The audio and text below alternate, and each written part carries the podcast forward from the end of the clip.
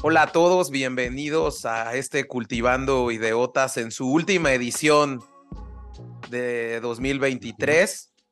Saludo al copiloto de esta nave y corresponsal desde Alemania. Chavita, ¿cómo estás? Muy bien, eh, súper interesado de este tema que vamos a tomar. Argentina, nuevamente. Es un tema que tiene para rascarle muchísimo, pero creo que vamos a intentarle hacer más corto. Hay muchísimas cosas que se van a decidir en el próximo año, muchísimas especulaciones.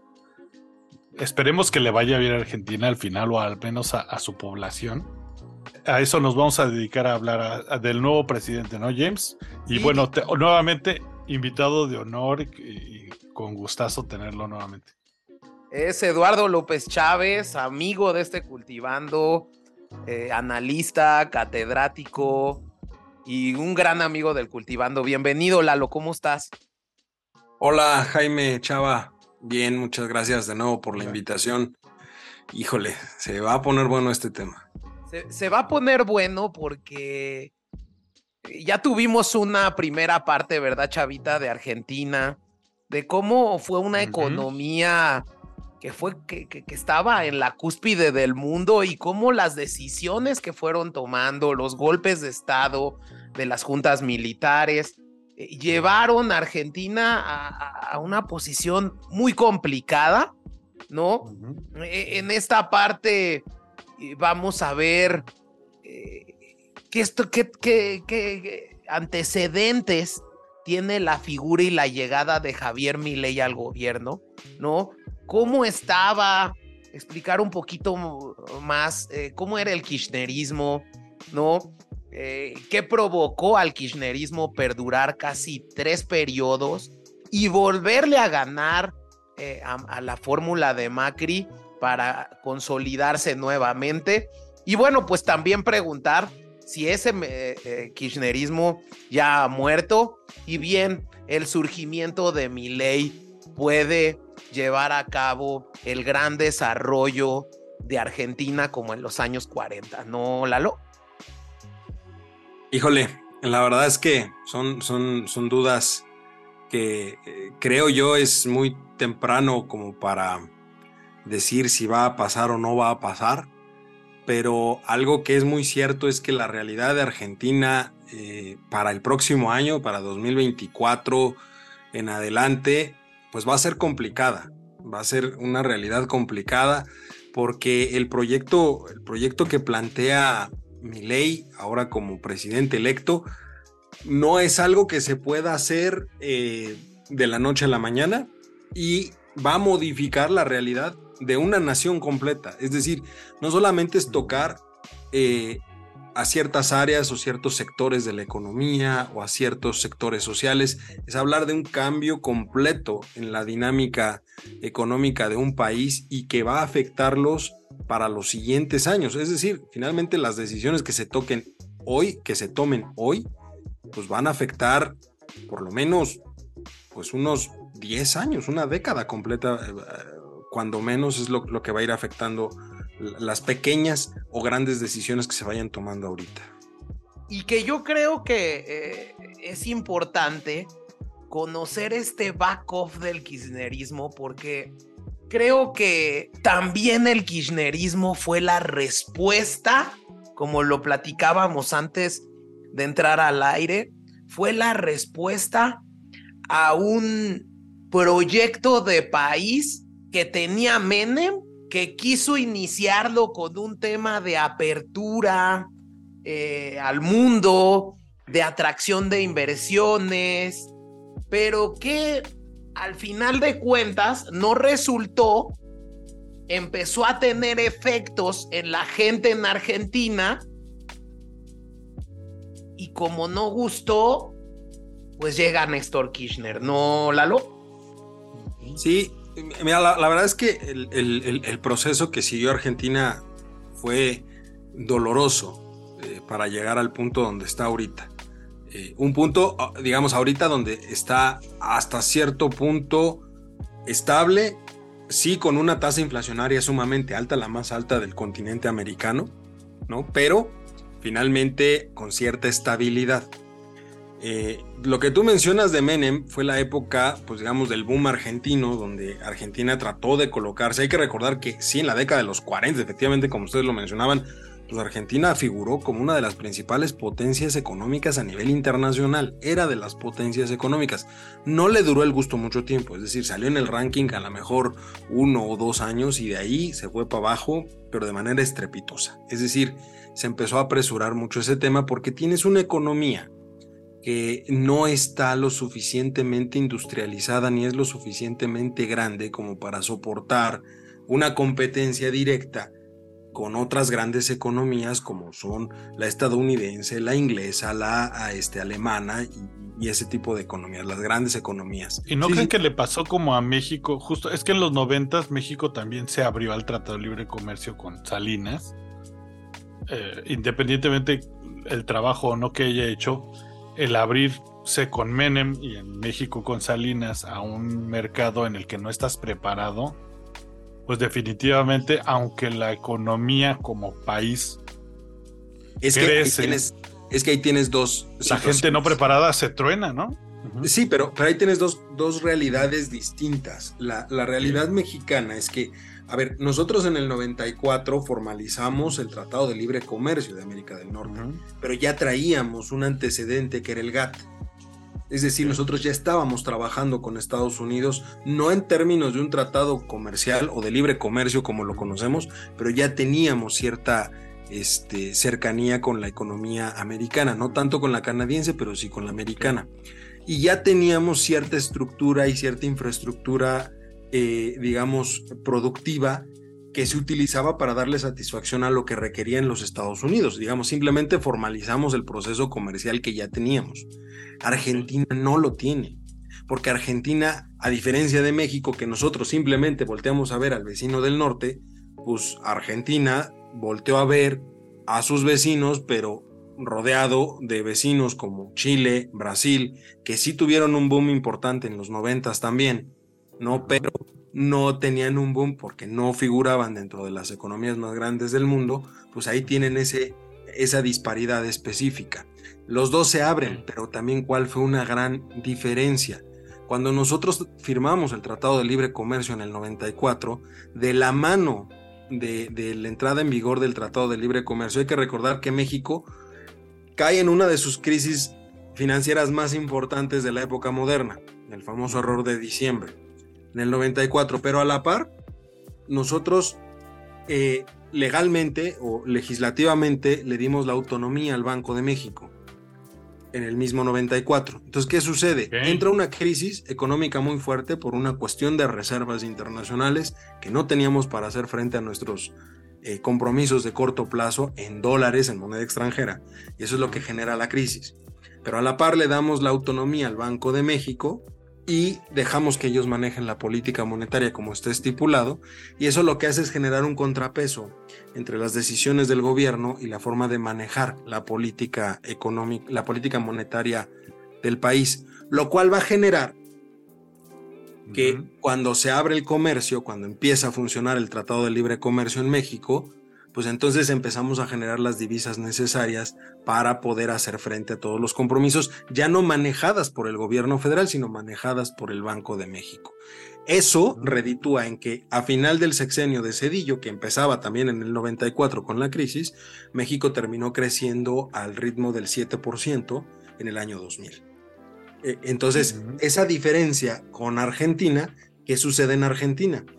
Y, y pongo aquí otro paréntesis importante a la par que damos la autonomía al Banco de México, decretamos la libre flotación del tipo de cambio.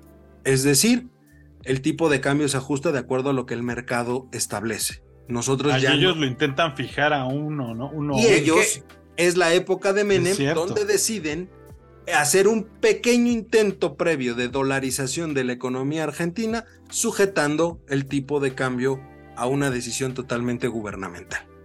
Esa fue la situación que hizo el quiebre económicamente hablando de Argentina a finales de los años 90, principios de los 2000, donde se vive la mayor crisis eh, económica de Argentina de su época moderna. Que fue la parte del corralito, ¿no? que fue el famoso corralito, efectivamente, que lo llamaron así porque se tenían encerrados, digamos, se, se, se, prohibió, digamos, a los ahorradores sacar el dinero de las instituciones bancarias para evitar que se terminara de caer la economía este, argentina. Que dicho sea de paso, ojo, hay que recordar que en ese momento el tema fue sujeto el tipo de cambio a un eh, nivel específico, es decir, lo controla el gobierno, para lo cual requiere un gasto importante de dinero para mantener el diferencial del tipo de cambio, ¿no?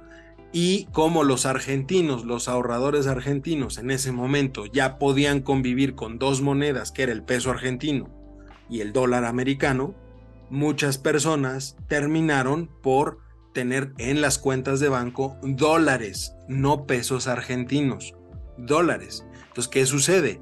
cuando intentan y se viene la, el, famoso, este, la famosa noche de las cacerolas, si mal no recuerdo donde salieron todo el mundo con cacerolas a, a, gritar y a protestar y demás porque no les dejaban sacar sus ahorros, es precisamente por eso, porque ellos decían, bueno, si no me vas a dar dólares, dame los pesos argentinos que corresponden, pero ni dólares ni pesos argentinos, porque en ese momento el sistema bancario estaba cerrado. E, e, entonces creo que, a ver, si hay que ser claros que Argentina vivió la parte más fea del capitalismo por las decisiones que tomó, pero lo vivió. Sí, le, tocó bailar con la más fea, como se dice coloquialmente, ¿no? O sea, le tocó por las decisiones que tomaron, efectivamente. O sea, sí fue una decisión apresurada.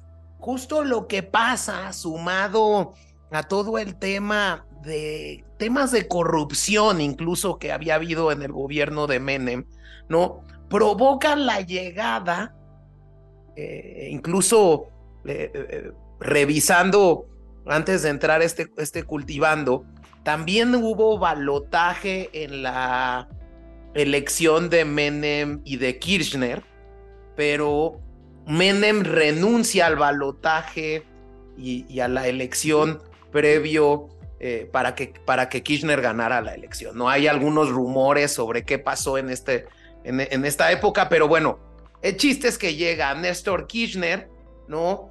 Eh, y tiene que tomar un papel de ser un Estado más controlador debido a todo lo que había pasado, ¿no?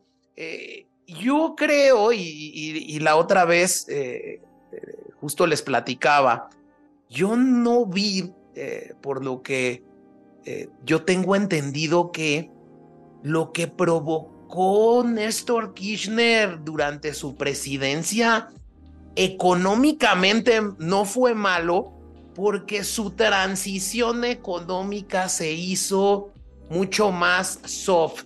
Es decir, Néstor Kirchner dejó como ministro de Economía a un cuate de apellido Lavagna que había estado en la presidencia de Dugalde.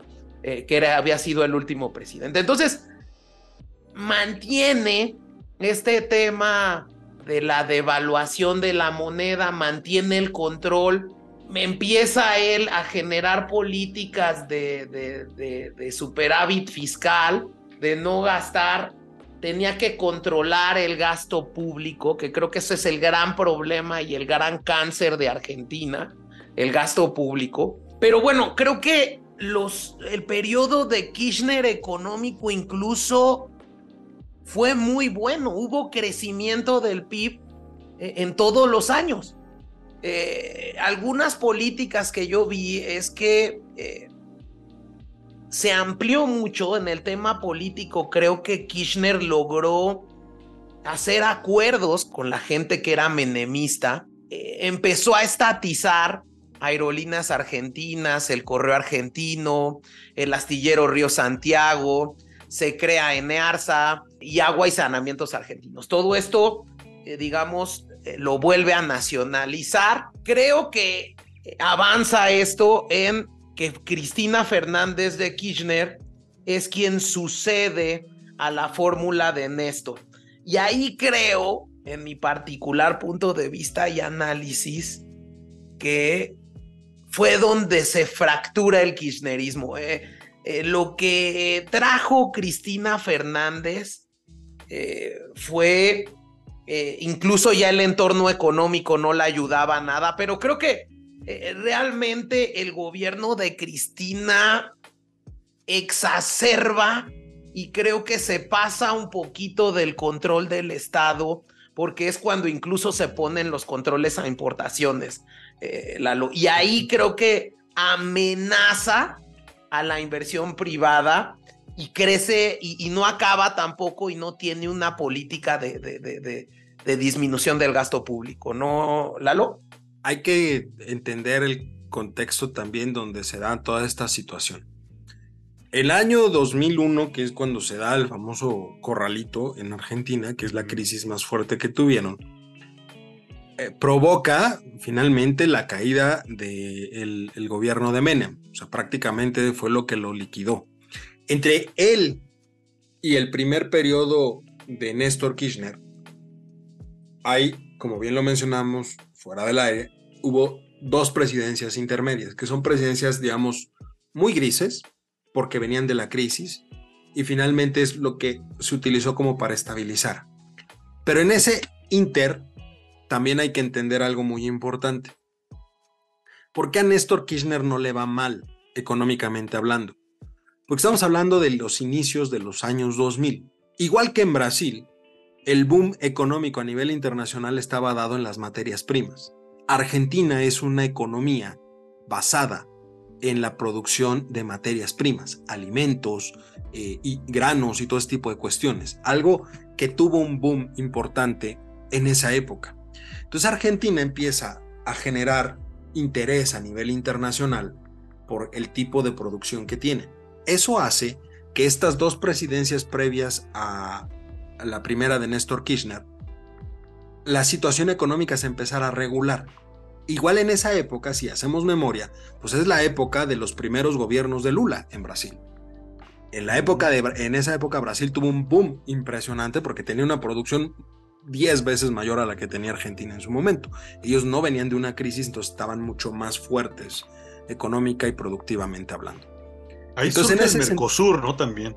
Es cuando empieza a surgir, empiezan a surgir muchas situaciones, porque ah, Sudamérica en ese momento se vuelve eh, un foco importante de inversión precisamente por el boom de las materias primas que hay a nivel internacional, de los requerimientos de materias primas. Entonces todo el mundo voltea a ver a Brasil, a Argentina, a Chile, a Venezuela, Venezuela obviamente con la parte del petróleo, que lo platicamos eh, aquí en, un episodio anterior, y también volteamos a ver a, las otras grandes potencias, eh, Brasil, este, Argentina y Chile todos ellos productores de eh, materia prima, de granos, de alimentos, de cobre, de, metales y demás. Entonces empieza a darse ese boom.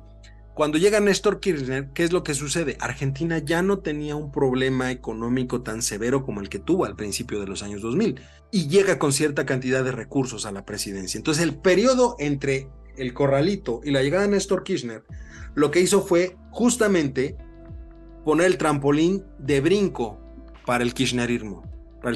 ¿Por qué? Porque ese punto específico es cuando entra Néstor a la contienda, al, mapa político, y empieza a capitalizar el hecho de decir, venimos saliendo de una crisis provocada por el gobierno de Menem, provocado por la derecha, provocado por el exceso, provocado por la corrupción. Él llega como un outsider a la política argentina y eso es lo que hace que el discurso cambie porque él se define como una persona de izquierda. Entonces le empieza a hablar justamente a las personas que se vieron más afectadas por la crisis económica y que todavía venían arrastrando algunas secuelas de la crisis económica. Y, que creo que es algo que, que a veces no, no logramos ver y sería muy importante destacar, ¿no? Porque muchas veces los presidentes en, eh, que están en un país e implementan una política X o Y, no ve sus impactos hasta una o dos administraciones posteriores. Y como la gente percibe que esa administración fue buena, compran la idea de que el presidente que está en ese momento es bueno, pero realmente lo que está pasando aquí de atrás. es exactamente. Así es. Sí, por supuesto. A ver, eh, no es algo nuevo en, la política latinoamericana lo que está sucediendo. En realidad, lo que nosotros tenemos es algo normal en cuanto al manejo político de las personas. O sea, yo hoy puedo llegar y argumentar y decir que este, todo está mal, todo está mal y vamos a hacer un cambio y todo lo que... Ok, si a mí me toca gobernar en el siguiente y venimos de un periodo que es percibido como algo muy malo, yo lo que sea que yo haga como gobierno, como siguiente gobierno, va a ser percibido como algo sin importancia. Inmediatamente, o sea, lo, van a percibir como algo sin importancia, que es lo que sucedió con los dos periodos posteriores a los de Menem, que son los que empezaron, digamos, a, a minorar el impacto económico y a tratar de arreglar la situación, porque empezaron a hacer reformas que se necesitaban en la economía argentina empiezas a generar cierta estabilidad y esos gobiernos de transición son los más ingratos porque se les, no se, se, les dice que pasan, como lo acabo de decir, como gobiernos muy grises, porque en realidad no hubo nada llamativo. Pero económicamente y políticamente son los que hacen que las cosas se tranquilicen y que, y que no haya tanto problema. Por eso cuando Néstor Kirchner llega, tiene recursos y empieza a generar un gasto social brutal, pero brutal. Y entonces, ¿qué es lo que sucede? La gente que empieza a recibir ese dinero empieza a percibir que ese gobierno sí está haciendo algo y que ese gobierno sí están manejando, sí están haciendo las cosas distintas, pero porque ya hay un sustento detrás que le dio la posibilidad de hacerlo. Y que yo creo que abonando a eso que tú dices, otra cuestión que tocó las fibras, de las cuales tocó las fibras Néstor Kirchner fue la creación de esta Comisión Nacional de Desaparición de Personas que buscaba, ¿no? Eh, castigar a la junta militar que le había hecho tanto daño a Argentina. Entonces, este tema creo que, que sirve para que Kirchner económicamente tuviera recursos para implementar estos programas sociales, pudiera tener dinero para generar proyectos de infraestructura, porque incluso se hicieron algunas hidroeléctricas, pero al momento en el que cambia el, bastón de mando a Cristina Fernández, creo que Cristina Fernández empieza a, a, radicalizar la postura de izquierda del kirchnerismo y eso provoca que ahuyentara a la inversión extranjera. Mira, también hay que dejar algo muy claro. Cuando Néstor Kirchner decide eh, ya dejar la presidencia como tal, también fue por una cuestión de salud. Él ya estaba enfermo en ese momento, o sea, porque tampoco pasaron tantos años entre su salida del gobierno y su fallecimiento. Algo que capitalizó de manera impresionante eh, su esposa, su viuda. Es que creo que Cristina, sinceramente digo, y yo les recomiendo ver algún video de Cristina, eh, tenía un carisma, tiene un carisma. Por supuesto. Por eso tomaron, o sea, por eso, digamos, eh, el kirchnerismo se compara mucho con el peronismo en su momento, la creación del peronismo. Claro. Tienes un líder que en su momento fue Juan Domingo Perón, equiparable con Néstor Kirchner, que eran buenos, eh, digamos, dirigiendo, pero poco carismáticos. Y las esposas, entiéndase, Eva Perón y Cristina Fernández, eran mucho más carismáticas.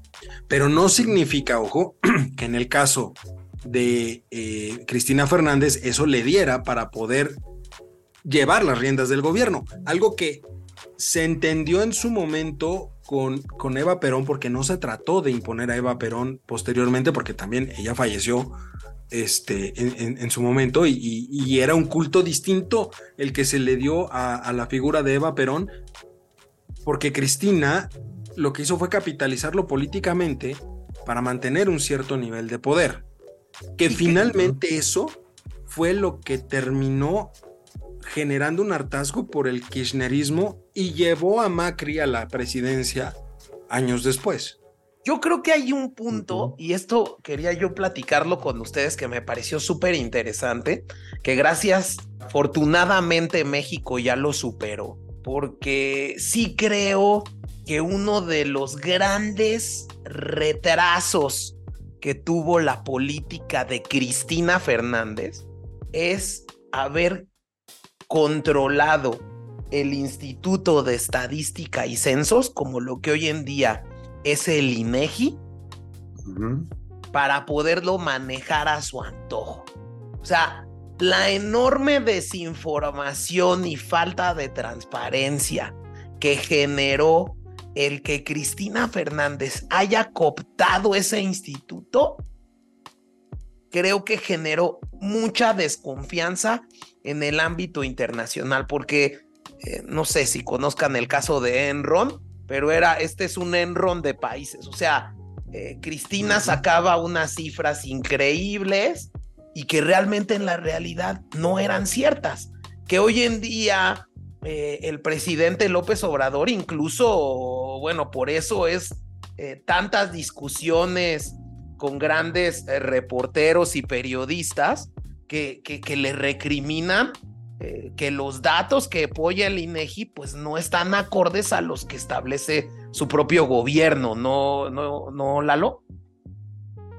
A ver, el, el e, e, esa es otra discusión interesante que deberíamos de tener porque el caso de, del INEGI, e, efectivamente el INEGI es totalmente autónomo y no se le ha metido la mano en este gobierno y eso lo reconozco.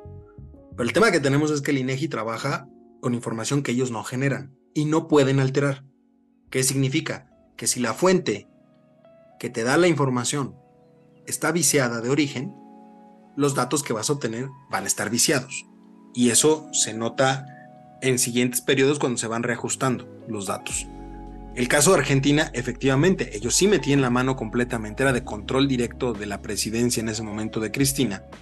Y ella decía, pues eh, Argentina está creciendo al 8%. Y los datos oficiales decían 8%. Entonces, pues no había forma de alegar nada. ¿Estamos de acuerdo? Pero las mediciones internacionales lo que te decían es justamente como trabaja el INEGI, tomaban de las fuentes originales a ver qué estás produciendo, cómo lo estás produciendo, hacen las estadísticas, instituciones como el Fondo Monetario Internacional, el Banco Mundial, el Banco Interamericano de Desarrollo, hacen sus, sus estadísticas y dicen, no, a ver, espérame, Argentina no solo no está creciendo el 8%, sino que Argentina se está contrayendo la economía argentina en ese momento. Y ahí es donde empezó la disparidad ahí es donde empezaron grandes problemas de confianza hacia la economía argentina. Los capitales valoran mucho, los dueños de los capitales, los inversionistas, valoran mucho la transparencia en el manejo de los datos de gobierno, específicamente cuando son cifras económicas. Y eso lo valoran mucho porque finalmente es el dato que ellos necesitan para tomar una decisión de inversión sobre un país o no. Entonces ya cuando eso empieza a suceder y de ahí, por ejemplo, cuando empieza a suceder eso en Argentina, empiezan a salir capitales eh, precisamente por la desconfianza que se genera en la economía argentina. Pero adicionalmente, hay que decirlo también, eh, no es algo sencillo para los capitales dejar un país.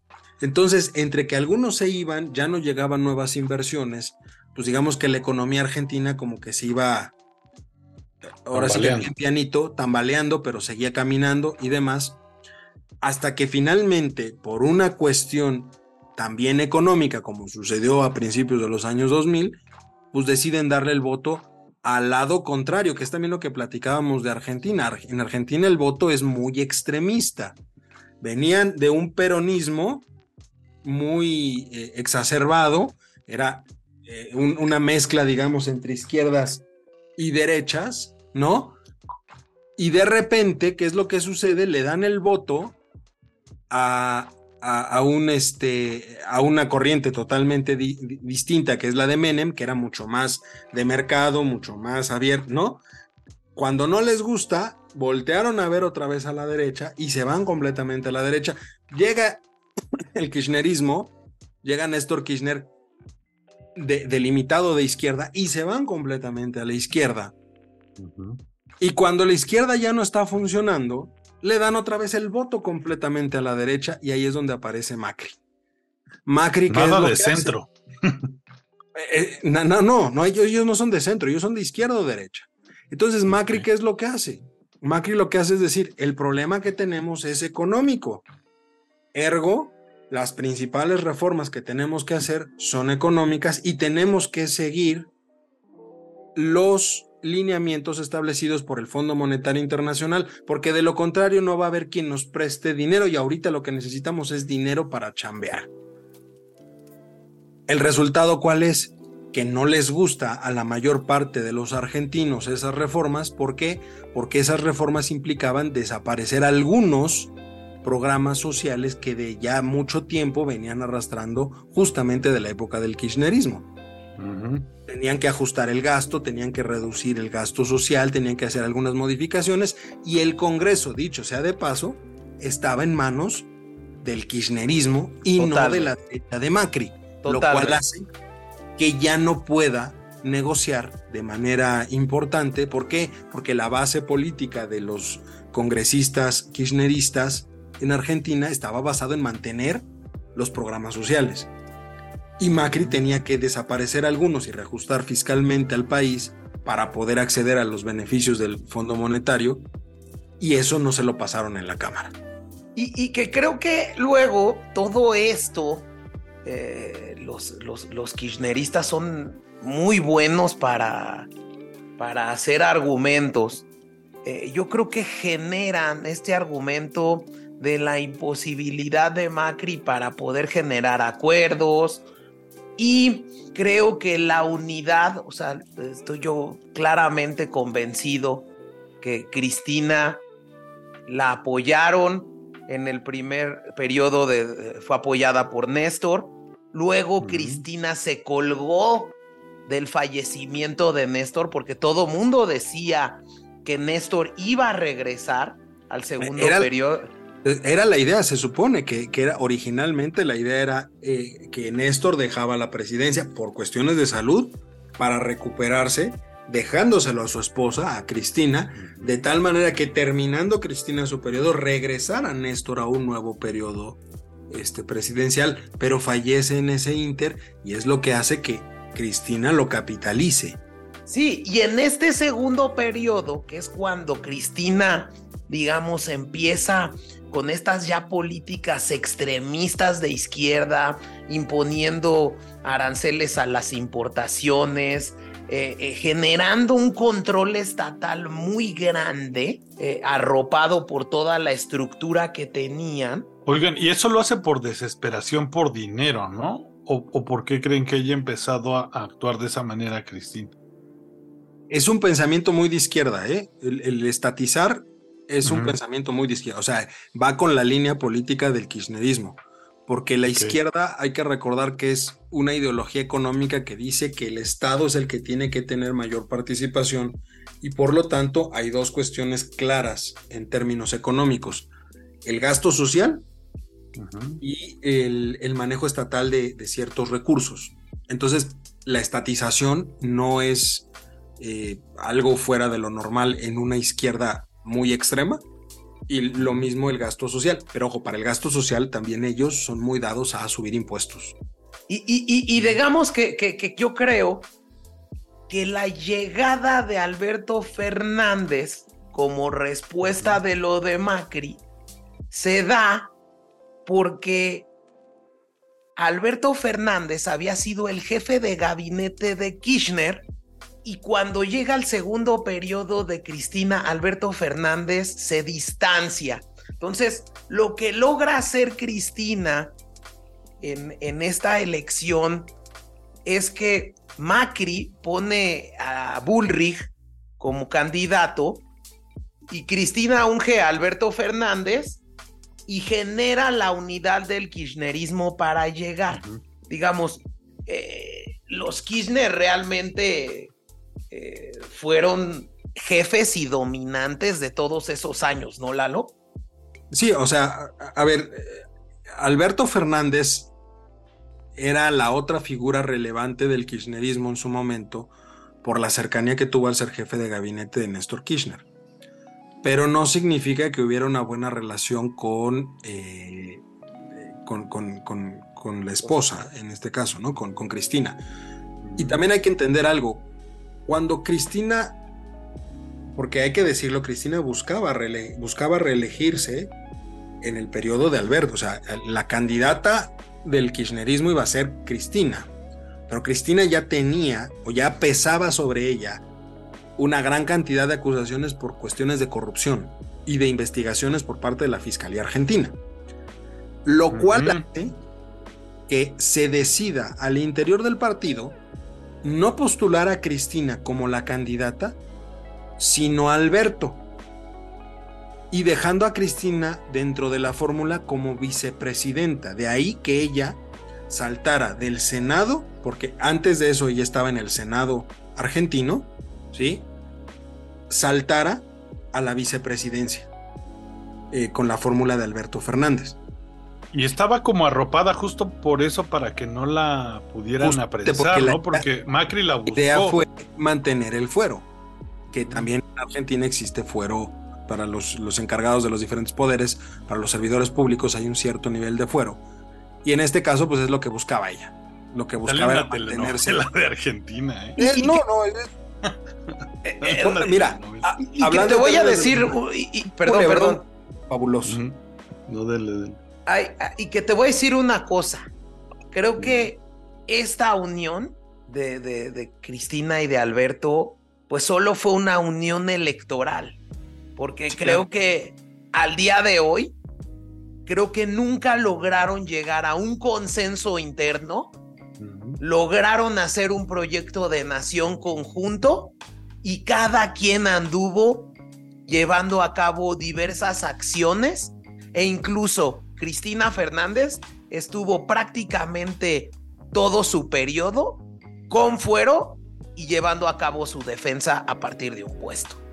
Justo, todo esto en general es lo que le quita, eh, en este caso, la victoria en las elecciones recientes y es lo que hace que ley aparezca en el escenario justamente, porque Alberto Fernández presidente, hacía algo, Cristina, vicepresidenta, pero con un apoyo del Congreso importante, hacía lo que quería, Massa, el, ministro de, de, Economía de este gobierno, pues es al que deciden que es el que tenía menos negativos para poder lanzarlo a la presidencia, pero resulta ser que surge la figura de Milei que ya venía del Congreso, él estando como diputado, en donde dice, a ver, pues es que la economía se nos está cayendo y al que ponen como candidato, pues es el responsable de que se esté cayendo la economía porque es el ministro de Economía. Entonces llega una persona con un discurso totalmente disruptivo, donde no sé si le suene conocido, pero llega mentando madres y mandando al diablo las instituciones, diciendo que eh, nada de lo que se ha hecho funciona y argumentando que él tiene la solución a todo y hablando en un lenguaje sumamente coloquial, dejando de, de lado lo políticamente correcto, digámoslo de esa forma. Y obviamente eso hace que las personas volteen y digan, a ver, ¿y quién es, este, quién, quién es esta persona? Porque está llamativo el, el el este, está llamativo el discurso que da. Muy llamativo, muy, llamativo. Así es y, es y, resulta ser que es una persona que nunca ha tenido un cargo, eh, digamos, e, ejecutivo en el gobierno, solamente había sido hasta ese momento diputado, profesor eh, de economía en, en Argentina, es decir, alguien totalmente de fuera del contexto político. Pero a ver, yo, yo, yo te voy, yo te, ahí te voy a, interrumpir un poco, Lalo. Yo creo que hay muchas posibilidades por qué comprar a mi ley. O sea, a ver, sí creo que la mayoría de los jóvenes hoy en día que están en los 30, 20 y más, han vivido en una Argentina que vive en crisis eh, creciente. Yo, yo me atrevería a decir que inclusive un poco más jóvenes. Sí, sí. Por supuesto. O sea, no, es, claro. A ver, pero es que ese, es el tema. Eso es lo que llamó la atención, porque llega una oh. figura que rompe totalmente con el esquema de lo que se conocía hasta ese momento como político en Argentina. llega con un discurso totalmente distinto. Que, y, que, y, que llega con un discurso mucho más extremo que el que había llegado cuatro años antes, porque el cuate incluso llegaba y decía, no, es que lo que hizo Macri estuvo mal. Y, pero ojo. Y, minimizaba mucho a Macri. Es un discurso tan disruptivo como en su momento fue el discurso del propio Néstor Kirchner porque Néstor Kirchner se le fue encima a Menem y se le fue encima a los gobiernos subsecuentes, que fue también el discurso que hizo que jalara tanto Néstor Kirchner en su momento. Es como una fórmula de hartazgo social. O sea, yo quiero generar el hartazgo. Un, ciclo de hartazgo, sí. Combinado, ojo, con una situación. Si esto mismo, ojo, si esto mismo te lo dijera alguien que está ubicado perfectamente como alguien dentro de la política de muchos años, no jala el discurso. Tiene que ser de fuera. Eso es algo importante, porque a él no lo ubican como un político. Número dos. De afuera. Y eso es a lo que voy. Creo que este agrado nuevamente de Outsider vuelve a salir, ¿no? Este cuate es un cuate académico y que ha escrito 17 libros sobre cómo reducir la inflación. Y, me, y justo a lo que yo quiero ahorita adentrarme, eh, y, aprovechando tu expertise en economía, Lalo, quiero platicar de estas dos grandes propuestas que trae mi ley. Uno, la dolarización de la economía y la eliminación del Banco Central. Mira, yo te diré lo, lo, primero que te voy a decir respecto de la, la, propuesta es que en realidad estamos hablando de una, una sola propuesta en dos partes, porque si dolarizas no tiene sentido el Banco Central. O sea, en realidad es una consecuencia de la dolarización. Pero antes que eso, lo que sí me gustaría dejar claro es algo. Todos los países, ojo, todo país que tenga un proceso de comercio tiene un cierto nivel de dolarización. ¿Por qué? Porque tú utilizas el dólar como moneda de referencia en los procesos de comercio exterior y por lo tanto, cuando nosotros aquí en México vendemos algo al exterior, lo cotizamos en dólares. Cuando compramos algo al exterior, lo cotizamos en dólares cuando hacemos el intercambio de los bienes y servicios, los pagamos o los compramos en dólares. Entonces ya hay un cierto nivel de dolarización en las economías que se encuentran en comercio exterior, en comercio internacional. ese es un punto importante que no debemos de perder de vista. Pero el segundo punto es lo que tiene que ver con las reformas específicas que tiene que hacer mi ley para que esto sea posible. Ok, ok. hay una reforma, la más básica, que él tiene que hacer, es una reforma constitucional en donde se establezca que el dólar es una moneda de curso legal en la economía argentina que puede ser utilizada como medio de pago y como unidad para establecer precios. Ojo con eso. Hoy, aquí en México, por ejemplo, nosotros podemos utilizar dólares y tú vas a algún lugar, ¿de acuerdo? puedes ir a un Oxxo, por decirte algo, con un dólar y, pagar algo. Puede que te lo reciban, pero también puede ser que te digan, no, no le recibo el dólar. Vaya, cámbielo y me trae pesos. ¿De acuerdo? Y todo el, todos los precios del Oxxo están en pesos. Para hablar de una dolarización completa, que es lo que propone mi ley, la reforma constitucional que hace al dólar una moneda de curso legal es muy importante porque entonces eso obliga a cualquier persona dentro de la economía argentina a aceptar el dólar como una medida de pago. Y todos los precios de la economía se empiezan a poner en dólares también. De tal manera que el proceso va a ser paulatino. Empiezas a dejar de lado el peso argentino y empieza a entrar el dólar como moneda de curso legal. Pero si no haces esa reforma, pero yo ahí creo que también no están obligados a aceptarla. Eh, o sea, justo haciendo la reforma, creo que uno de los problemas que yo he visto que están planteando los economistas son entre muchos otros, porque creo que la verdad, este tema eh, se me hace tan interesante que probablemente es un tema de tesis doctoral en materia económica. Uno, el hecho de que hoy yo dolarice una economía quiere decir que ahora el gobierno tendría que pagar salarios y contratos en dólares. Entonces, eso generaría un crecimiento del déficit, porque hoy en día los salarios de todos los funcionarios pues, están tasados en, pesos argentinos. El, crecimiento de la deuda tendría que ser superior. no sé. Hay un desajuste de deuda, sí, o sea, es una de las desventajas. Se desajusta la, deuda y hay una posibilidad de que aumente de manera importante. Esa es una realidad. Eh, pero también, a, ver, no, no, no, el, modelo no son, tiene muchas desventajas, pero tiene algunas ventajas por ahí que es lo que quiere apostarle mi ley. Primero es ganar confianza en la economía. Eh, ganarle o darle confianza a la economía argentina. ¿En qué sentido? Si tú lo que manejas son dólares y ya no peso argentino, para el inversionista te vuelves atractivo porque hay más estabilidad en el dólar que en el peso argentino. Entonces, de entrada, la economía argentina se vuelve más estable y más segura. Pero, pero a esto va mi siguiente comentario, ¿no? Eh, yo viendo algunos ejemplos como son Ecuador y El Salvador, sus esquemas de dolarización.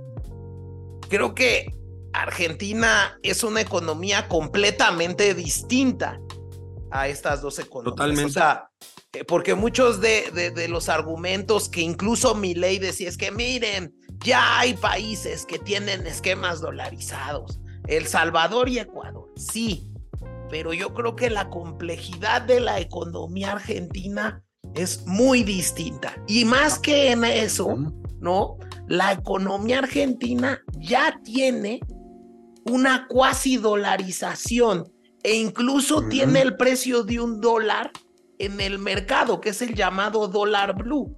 Entonces, otro, otro gran problema que yo veía y ahí sí me gustaría saber tu opinión, Lalo, es qué tipo de cambio tendría que entrar la economía. Tendría que ser al dólar blue, si no la gente pues no va a utilizar ni va a ser convertibles los dólares si le dan una tasa al tipo de dólar oficial. Es que ya no hay, ya no habría un tipo de cambio.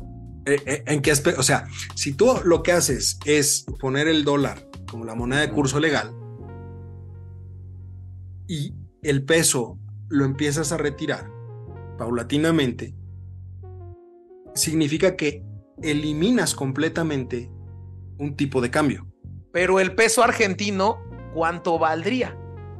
Es que ya no valdría. El tipo de cambio del dólar blue. Ya, no podría valer.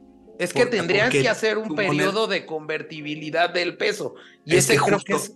¿No sería como cuando aquí en Europa que, que tienen que mantener, creo que tres años o cuánto es, eh, eh, República Checa o, los países que quieren entrar al euro tienen que mantener su, su, moneda estable con un más menos 2%, algo así, ¿no? Sí, es, es, son Y después se hace el cambio, ¿no? Es que es distinto. Son dos procesos totalmente distintos. Uno es tratar de entrar, en el caso de la Unión Europea, a la unidad monetaria, donde te piden ciertas situaciones para lograrlo, y otra cosa es mantenerte fuera de una unión monetaria y dolarizar. A ver, hablamos del término de, dolarizar, pero puede ser cualquier moneda, ¿eh? O sea, Argentina mañana puede decir, ¿sabes qué? No nos vamos con el dólar, nos vamos con el euro. O no nos vamos ni con el dólar ni con el euro. Llevan con el yuan, ¿no? Ya iban a aceptar el yuan. O sea, ellos pueden hacer lo que se les dé la gana.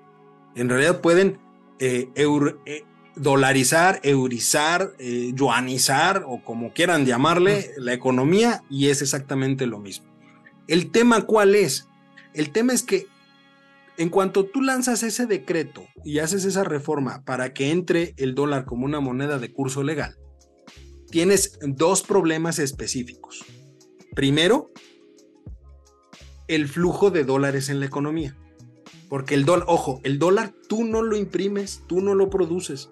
El dólar tiene que ser el dólar estadounidense, porque esa es la moneda que, estás que quieres utilizar. No puede ser el dólar eh, argentino, no puede ser el dólar blue, porque el dólar blue es algo que ellos crearon para poder mitigar el tipo de cambio.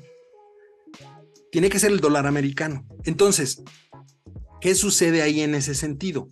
Lo que sucede ahí es que el flujo de dólares se vuelve muy importante. Por eso hay economistas en Argentina que están diciendo que se requiere del orden de 30 mil millones de dólares ahorita de entrada para dolarizar la economía argentina, algo que no tiene Argentina. Argentina no tiene 30 mil este, millones de dólares.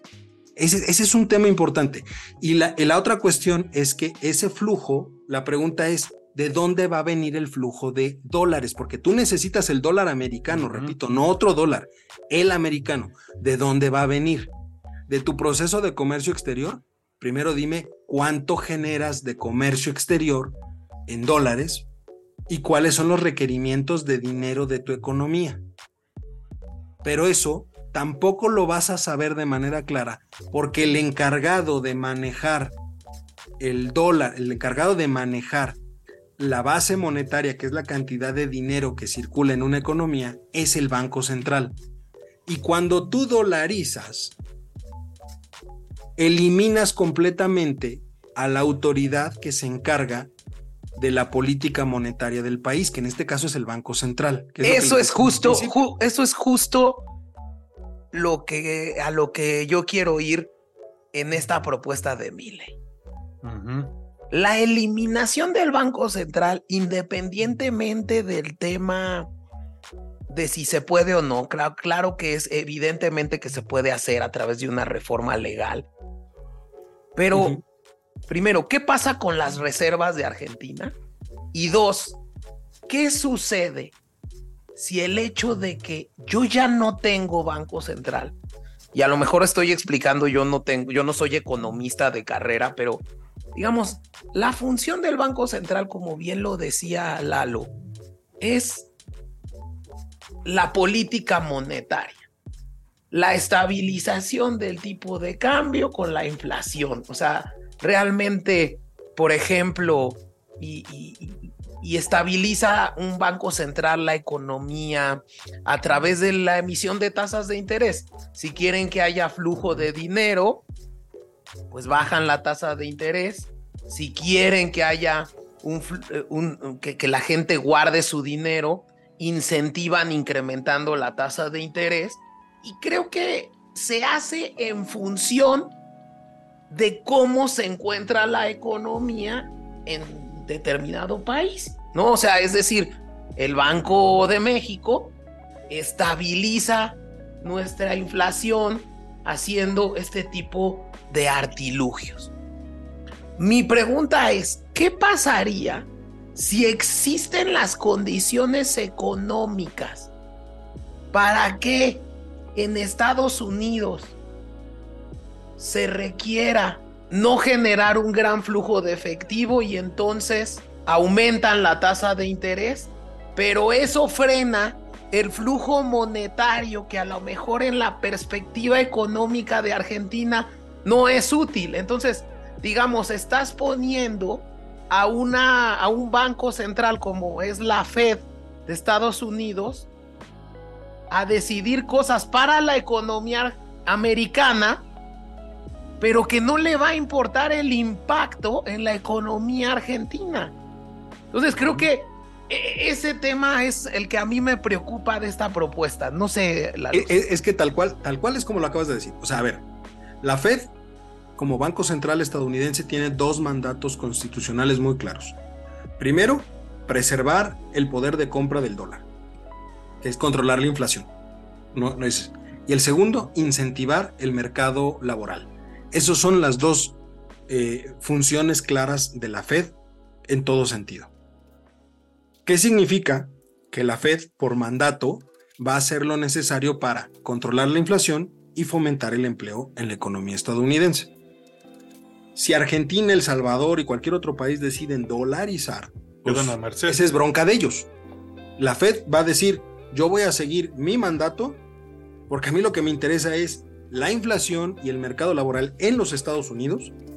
Y si a raíz de eso se ven perjudicadas otras economías que decidieron dolarizar, esa es bronca de otras economías, no es bronca mía. Perder la política monetaria, que ahí es donde está la diferencia con, con lo que preguntaba Chava hace rato, de los países que entran a la Unión Europea. ¿Por qué? Porque cuando entran a la Unión Europea los países, cuando entran a la unidad monetaria europea, al euro como tal, ¿qué es lo que sucede? Ellos ceden, ceden, ojo, su política monetaria al Banco Central Europeo. Ceden la política monetaria. ¿Qué significa? Que se vuelven parte de la unidad económica y ahora el Banco Central Europeo se tendrá que encargar de que también considerando los requerimientos de la economía de ese nuevo país que se acaba de agregar, se tenga cierta cantidad de flujo de dinero, de euros en este caso, y se tenga unas tasas de interés que permitan que esa economía siga funcionando. Pero hay un banco central que se encarga también de eso, que es el Banco Central Europeo.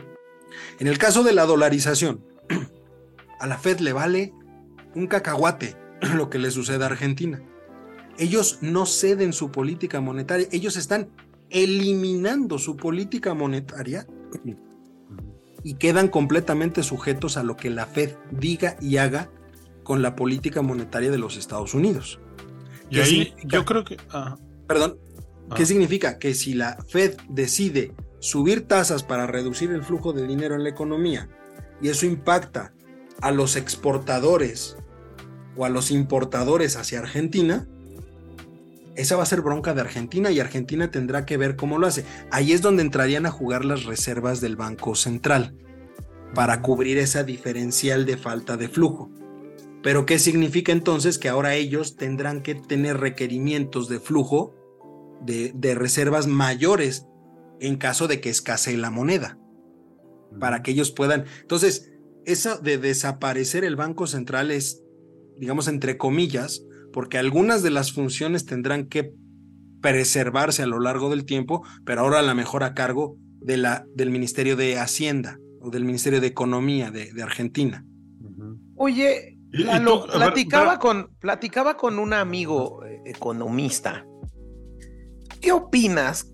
A mí me parecería que es un poco más razonable, ¿no? el hacer lo que México hizo hace muchos años con la economía. México dejó de mover el tipo de cambio y de imprimir billetes y más bien dejó el tipo de cambio al mercado y controló la inflación, que eso es lo que sí, o sea, creo que esta fórmula de que el tipo de cambio y la inflación son inversamente proporcionales. ¿Es cierta o no, Lalo? Porque creo que eso es un punto que a lo mejor Argentina lo que necesita es más bien eso, hacer lo que México hizo hace 10 años, 15. Mira, se, asume, nosotros lo, empezamos a hacer a partir del 94 cuando le dimos la autonomía al Banco de México. El Banco Central argentino tenía autonomía ya, tenía autonomía pero es de la época donde no les gustó la autonomía del Banco Central porque entonces tenían que hacer, o sea, cuando tú le das autonomía a la autoridad monetaria, como es el caso de la Fed, del Banco Central, del Banco, del Banco eh, de México, del Banco Central Europeo, del Banco Inglés, cualquiera de estos bancos que son este, autónomos, cuando tú le das esa autonomía, te tienes que regir por las leyes del mercado. Tal cual. El tipo de cambio se vuelve de libre flotación, que es lo que nosotros hicimos. Es decir, que sea la oferta y la demanda lo que decida si el peso contra el dólar vale tanto o vale más o vale menos. Eso es lo que lo decide el mercado. Entonces desaparece el fenómeno de la famosa devaluación, que eso también queda y es algo que todavía nos cuesta trabajo entender. Una cosa es la devaluación y otra cosa es la depreciación.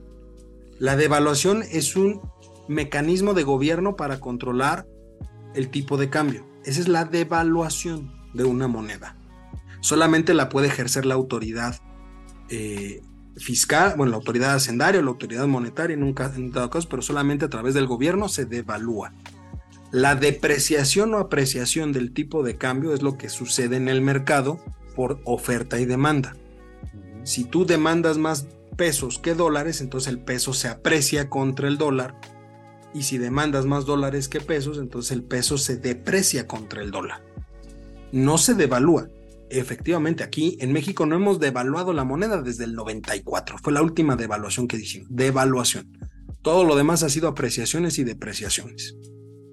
Para empezar. Oye, Eduardo, y, ya viéndolo, digamos, a futuro, o eh, como manera más de teoría, teoría digamos, eh, en caso de que funcionara la dolarización, justo a quedar a merced de la Fed y de Estados Unidos, ¿Tú no crees que podría quedar Argentina muy atada justamente a Estados Unidos y, por ejemplo, si quisiera regresar un peronista, un kirchnerista, y ya no tiene la facilidad de, imprimir moneda argentina, porque pues ahora son dólares, pues quedaría muy atado a lo que Estados Unidos diga. Si dice, a mí no me conviene este gobierno, y justo hoy en día lo vemos con Rusia. Detengo los dólares, el flujo de dólares a Argentina, porque está cometiendo un acto de eh, terrorista.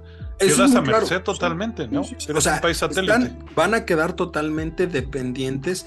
A ver, no tanto de Estados Unidos, es que van a quedar dependientes de todo su comercio exterior, porque es el flujo de dinero lo que ellos necesitan. Necesitan que lleguen dólares. Entonces, no nada más es lo que comercian con Estados Unidos.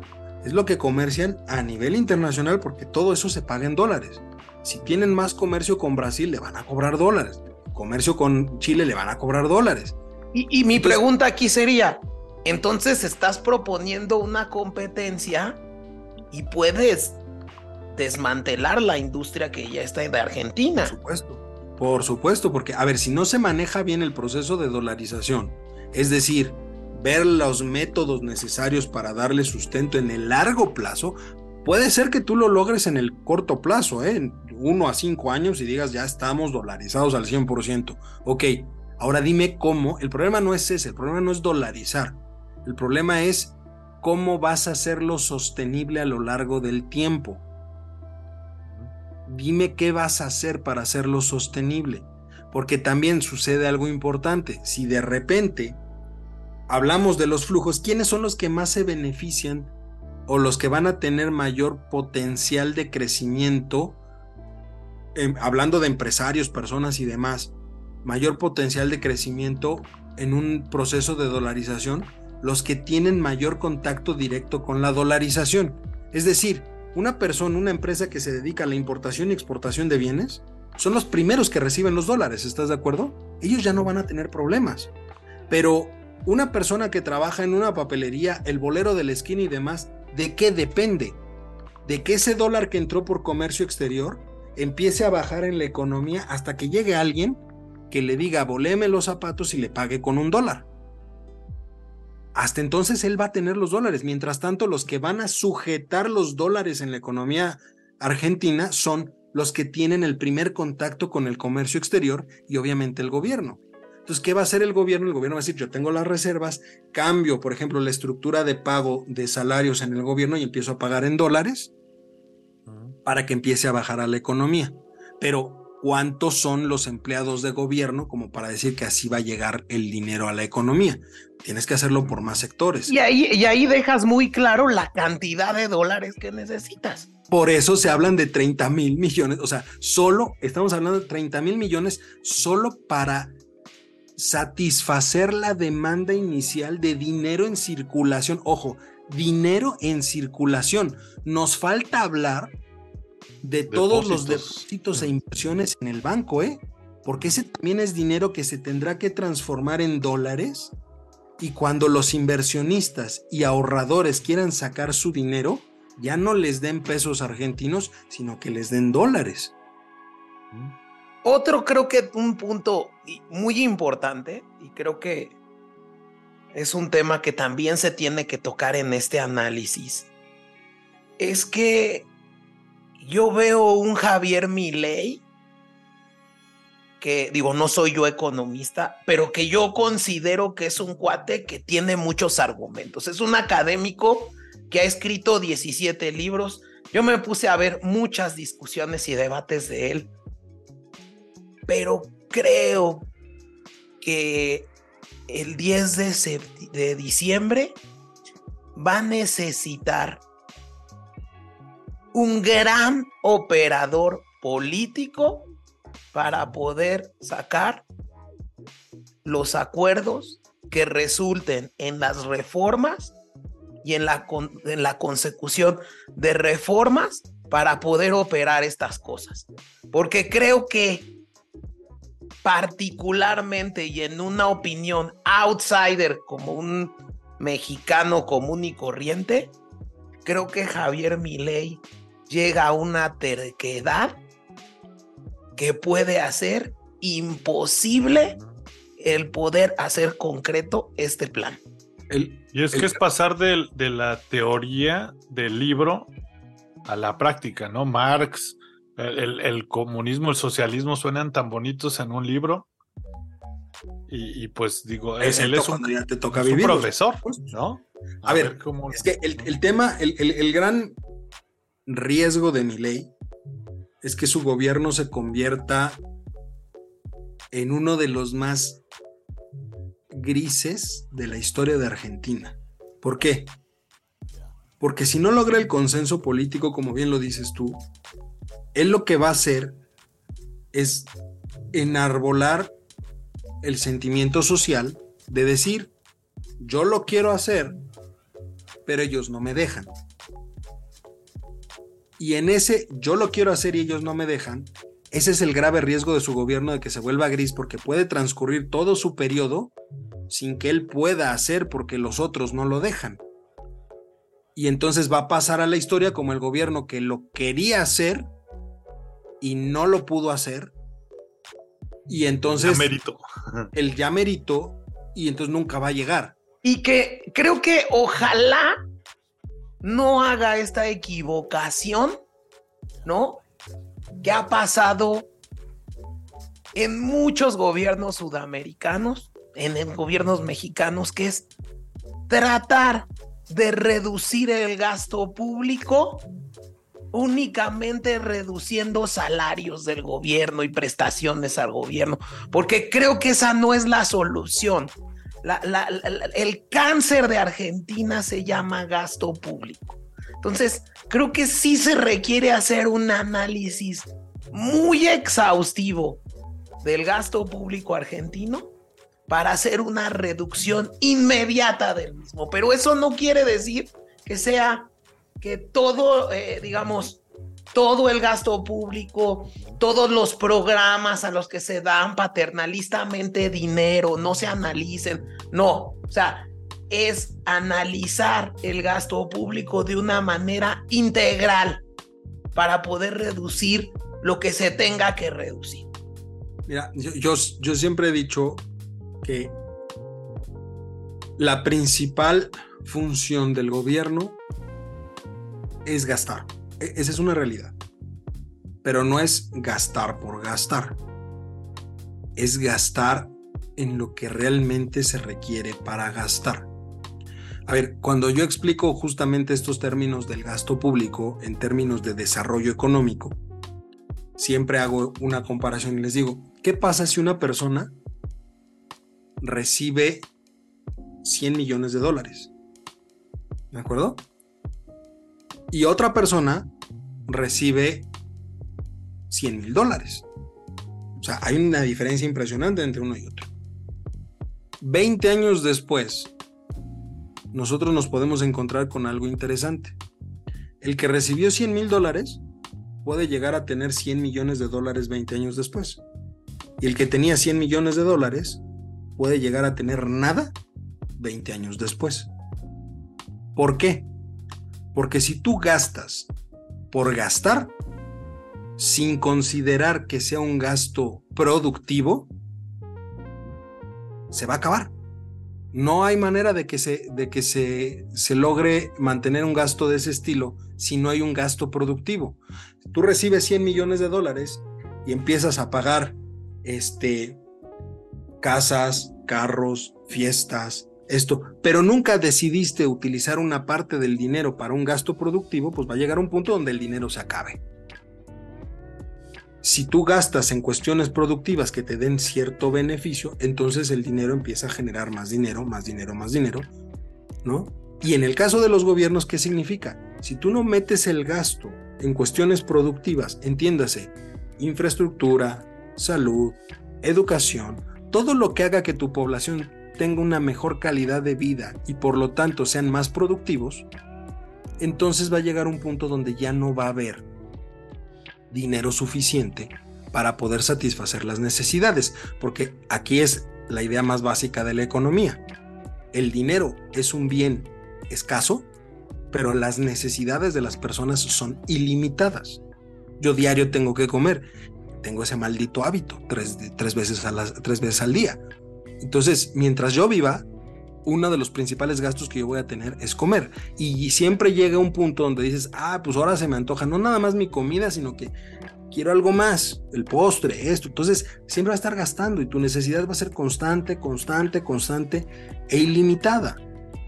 Pero si yo no trabajo, pues no tengo cómo pagar eso. Lo mismo sucede con los gobiernos. Si gastas sin considerar algo que te ayude a que seas más productivo como economía, entonces va a llegar un punto donde ya no va a haber dinero, el dinero necesario para cubrir esas necesidades.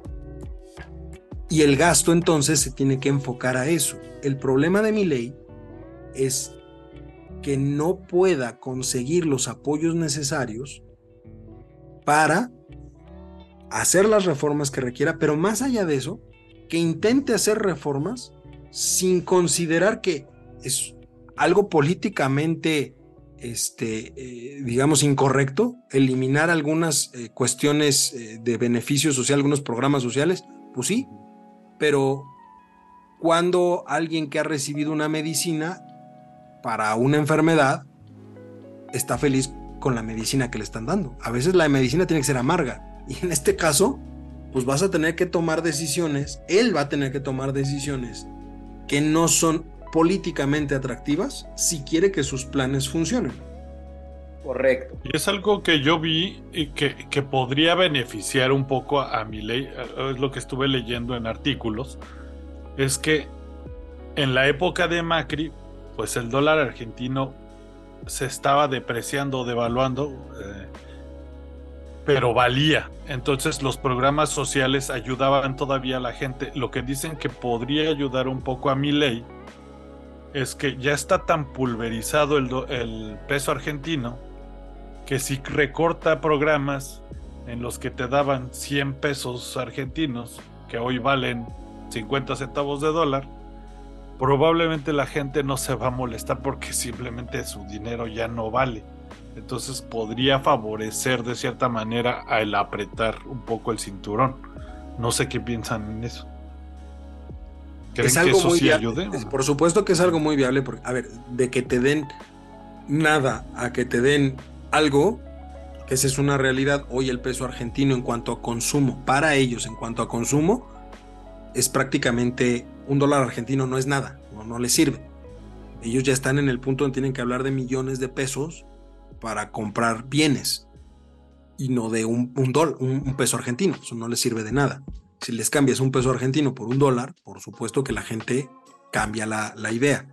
Pero ahí volvemos al inicio del problema de mi ley. Tienes los dólares necesarios para cubrir las necesidades de la economía y si no los tienes, ¿cómo los vas a conseguir?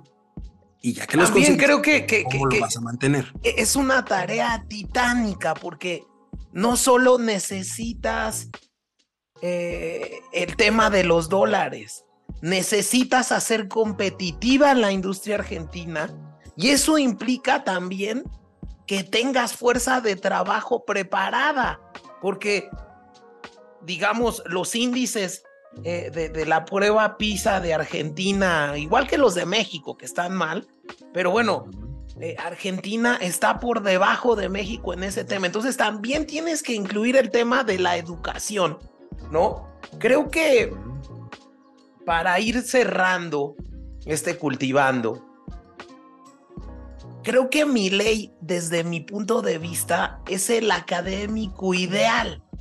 Creo que el cuate tiene eh, un conocimiento económico vasto, tiene muchos libros escritos. Pero yo que he estado en la y he tenido la oportunidad de vivir ciertas reformas legales desde su negociación, instrumentación, implementación, no he conocido una sola reforma en la que no se susciten eventos que no se previnieron en la redacción de la misma. O sea, dudo mucho que a Javier Milei no se le vaya algo en una estrategia tan difícil, titánica y complicada como es esta que él propone. A ver, eh, nunca, nunca, eh, salvo en México, algunas, eh, bueno, recientemente, nunca he visto yo que una reforma llegue intacta a la votación. También esa es otra cosa, ¿eh? O sea, él puede pasar la propuesta de, de reforma y ahí es donde viene el cabildeo. Ahí es donde el tipo de persona que es mi ley puede llegar a ser muy terco, estanque las negociaciones de esa reforma. ¿Por qué? Porque esa negociación que implica, yo quiero hacer A, pero para lograr A, pues tengo que ceder algunas cosas.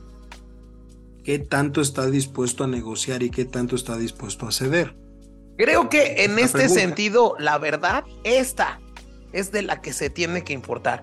Porque eh, no sé si había, ustedes le tuvieron la oportunidad, pero yo leía que trae unas propuestas de libre comercio de órganos, de, de mantener, eh, digamos, el, el, algún avance que había tenido, pues todas estas sociedades civiles pro aborto eh, en los avances, pues mi ley es, es contra, claramente está en contra del aborto. Y bueno, vamos a ver un cambio también en este tipo de temas, ¿no, Lalo? E, es que, es que justo eso, es parte del, de qué tanto está dispuesto a negociar. Porque si esta es la reforma que realmente le importa a él, porque es la plataforma sobre la cual basó su campaña en términos económicos, si esto es lo que él quiere, va a tener que ceder en las otras. Si él se aferra a las otras, esta no va a transitar. Y entonces vamos a seguir viendo una Argentina como hasta ahorita, con problemas económicos, con altas tasas de inflación, a lo mejor haciendo algún parche en términos de tratar de fomentar la inversión en ciertos sectores estratégicos de la economía para poder aumentar en un momento dado la economía, para calentarla un poquito, pues, y que pueda haber mayor consumo y que si hay más consumo entonces empieza a mover la situación, pero sin llegar a una solución de fondo. Depende mucho qué tanto esté dispuesto él a ceder, porque él prometió mucho, él llega con un apoyo muy amplio, pero también tiene que entender que ya estando ahí, no se va a hacer a rajatabla lo que él dijo y prometió. Hay cosas donde tiene que ceder y hay cosas donde su propio este, eh, digamos, proyecto de gobierno no puede ceder. Si él no quiere ceder en la dolarización, tiene que ceder en alguna de las otras. Y si no quiere ceder en alguna de las otras, tiene que ceder en esta. Pero en algo, y si no quiere ceder en nada, entonces simplemente va a ser un gobierno que va a pasar a la historia como el gobierno de quería hacer esto, pero ellos no me dejaron. O sea, sí, no, sí, no, y no va a pasar nada. O sea, va a ser un gobierno sin ningún impacto solamente con mayores problemas y, división política y social en Argentina. Javita, tu cierre, por favor. No, pues justo quedo a, reflexionar qué es lo que va a pasar en Argentina. Yo creo que depende mucho quién está detrás de Javier Milei. Yo, yo sigo pensando lo mismo. ¿Qué grupos de poder lo llevaron? ¿Lo van a apoyar? ¿Tienen peso en el gobierno? tienen alguna manera de presión externa, alguien lo, apoyó a llegar tan, tan, arriba, ¿no? No creo que, o sea, sí fue la, la, campaña política tan, bien lograda, pero yo creo que también hubo grupos ahí que lo llevaron. hay que ver qué, es lo que tienen planeado. Y, vamos a ver qué va a pasar con él. Pero justo, si, si no sabe negociar, seguramente se va a quedar en lo gris. Yo creo que es eh, sin duda alguna uno de los esfuerzos para recuperar una economía más grandes de los que, bueno, al menos yo eh, he visto. Creo que la reforma es muy difícil de implementar. Tiene muchas aristas, la económica de mi ley. Tiene pues, eh, mucha base, creo que es un académico que ha escrito 17 libros de esto, pero que muchas veces este tema de la academia te sesga de poderes fácticos que existen en un gobierno, por ejemplo, los sindicatos, por ejemplo, eh, los gremios, ¿no? Eh, que te pueden hacer imposible la consecución de una reforma y, frente a los cuales tienes que negociar. Entonces, al mismo tiempo de que tienes que tener una capacidad técnica impecable en materia económica, también lo tienes que tener en el tema político. Y creo que ahí es donde yo veo un poco a mi ley trastabillando. Eh, también digo, eh, he escuchado que existen algunas eh, teorías donde Estados Unidos hoy en día tiene mucha deuda. No quiero entender que en un término económico, Lalo, hoy en día muchos países del mundo tienen sus reservas en dólares. y si tú tienes un peso de tu moneda tendrías que tener el respaldo de un dólar. Y muchas veces las economías pues imprimen más de su moneda y obviamente le quitan el peso a su moneda frente al dólar. Y eso es lo que ha pasado con algunas de las devaluaciones de la moneda. Pero sí creo que esto en particular tiene un grado de complejidad enorme, enorme y que creo que será difícil ver un resultado también de manera cortoplacista. Eh, el ver que muchas veces la implementación de una reforma ve sus efectos en un mediano y largo plazo y que probablemente eh, este gobierno requiera más de cuatro años para poder ver una realidad distinta de la economía argentina. No sé, eh, no sé, y primero agradecerte, Lalo, antes de que nos des tus conclusiones nuevamente. Ha sido muy enriquecedora tu plática. Creo que siempre eh, nos es grato verte nuevamente en el cultivando y esperemos eh, que regreses para otros temas de, Sudamérica tan y para el, el programa de fin de año, de una vez la invitación, ¿no, James? Sí, el programa de fin de año. Nuestro programa. Claro que sí. No, muchas gracias a ustedes por la invitación. La verdad es que me encanta hablar de este tipo de temas. Este, porque hay mucho, mucho que decir. Este, siempre eh, nos hemos centrado, por lo menos yo me he centrado, me centro más, eh, pues ahora, ahora sí lo que pasa aquí en, en, nuestro país por cuestiones de profesión, por cuestiones este, laborales, pero, pero por supuesto que analizar lo que sucede más allá de las fronteras de nuestro país pues es, padrísimo, es, te da una idea específica de que a veces no todo lo que hacemos aquí está mal y que no somos los únicos locos que están padeciendo, allá afuera también hay otros que están padeciendo, a veces están peor que nosotros, ¿no? Y este, y pues a manera de conclusión, lo, pues mira, lo único que yo te diría es que yo creo que el gran riesgo de mi ley es no aprovechar, no saber aprovechar el gran nivel de apoyo con el que va a llegar a la presidencia eh, y no ser mesurado, digamos, en las propuestas que va a poner en la mesa.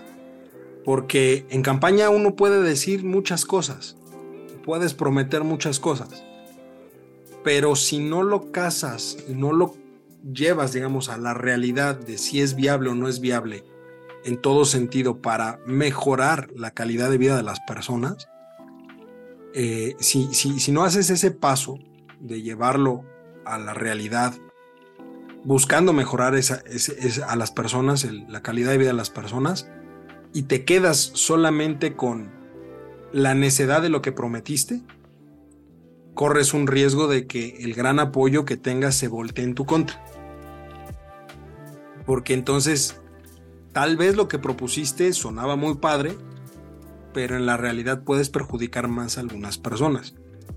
Y si no lo entiendes, si únicamente te centras en que tú tienes la única razón verdadera, corres el riesgo de acabar peor de como dijiste que estaba antes la situación. Entonces creo que ese es el gran riesgo de mi ley, porque tiene un gran nivel de aprobación, tiene una gran expectativa en su gobierno, pero como, pues como se dice coloquialmente, ¿no? Tiempo al tiempo, vamos a ver, ahora que tome posesión, cuáles son sus primeras este, decisiones, qué es lo que empieza a hacer, cómo lo empieza a hacer.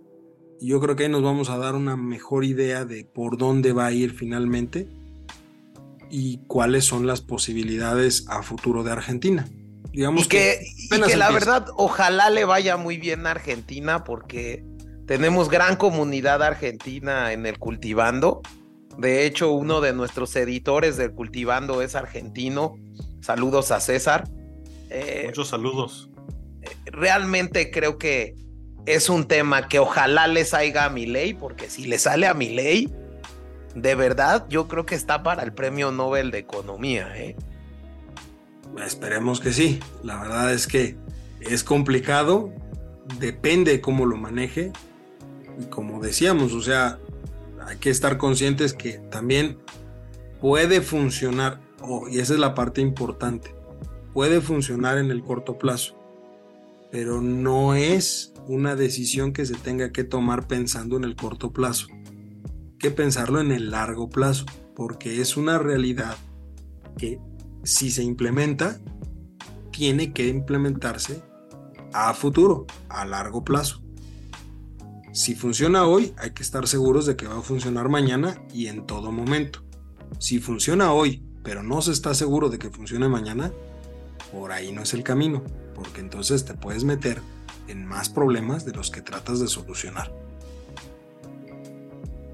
Buenísimo. Oye, Chavita, pues ahora te vamos a dar a ti la responsabilidad porque sabemos que te gusta mucho Soda Stereo. Soda Stereo. Que te busques una buena rola de Soda Stereo para cortar el cultivando. No sin antes agradecerle mucho a Lalo el que haya venido nuevamente aquí. Hombre, muchas gracias. Gracias a ustedes por la invitación. Pues vámonos, Chavita. Vámonos. Yo creo que. ¿Por qué no nos vamos eh, cuando pase el temblor? ¿No? Buenísimo. esperemos que les pase el temblor económico a los argentinos. Y pues bueno, un abrazo a todos y esperemos ver a Eduardo para el programa de fin de año, que no tiene nada que ver con economía, pero va a estar bueno. Con todo gusto. Hasta luego. Gracias, Lalo.